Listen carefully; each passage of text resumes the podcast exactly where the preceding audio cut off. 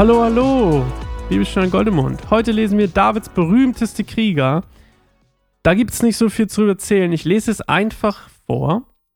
Und äh, die Zeit, die wir heute ohne Sabbeln verbringen, könnt ihr gerne auf Patreon gehen.com slash Baum.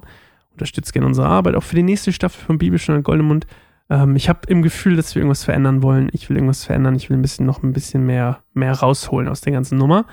Ähm, aber es wird eine neue Staffel geben, so viel kann ich euch schon mal erzählen. Die nächste wird allerdings, die, die fünfte, wird ein Ticken kürzer als David, weil ich schon weiß, wen ich machen will.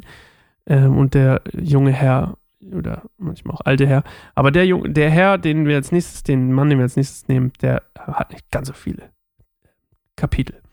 Aber trotzdem sehr, sehr spannend. Und ist vielleicht auch nicht so bekannt für alle Mann. So. Wir lesen heute mal Davids berühmteste Krieger und ich lese einfach vor und äh, wir gucken mal, was daraus wird.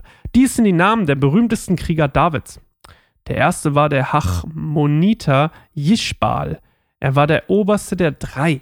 Einmal tötete er mit seinem Speer in einer einzigen Schlacht 800 Mann.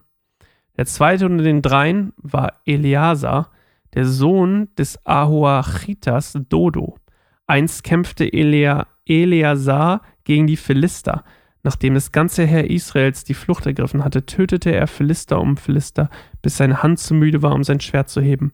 So schenkte der Herr den Israeliten an jenem Tag einen großen Sieg. Sie kehrten um und sammelten die Beute ein. Der nächste war Schammer, der Sohn Agis aus Harar. Einmal kämpften die Philister bei Lehi auf einem Linsenacker.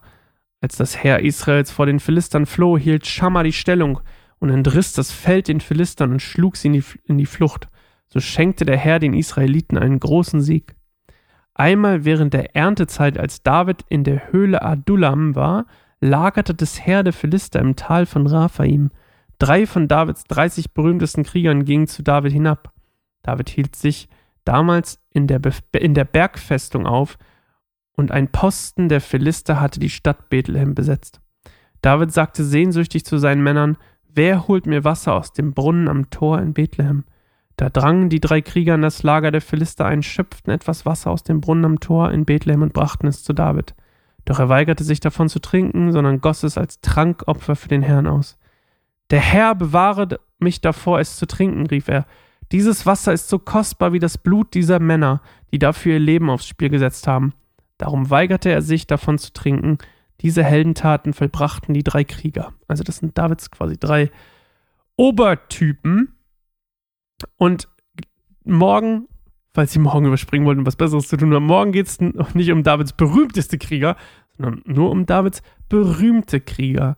Und äh, ich finde es ganz spannend. Also schalte doch gerne morgen wieder ein und dann gucken wir mal, wer so berühmt war, dass er auch in dieser Liste auf, äh, auf in dieser Liste auftaucht. Die ist tatsächlich sogar ein bisschen länger. Also, bis morgen. Tschüss.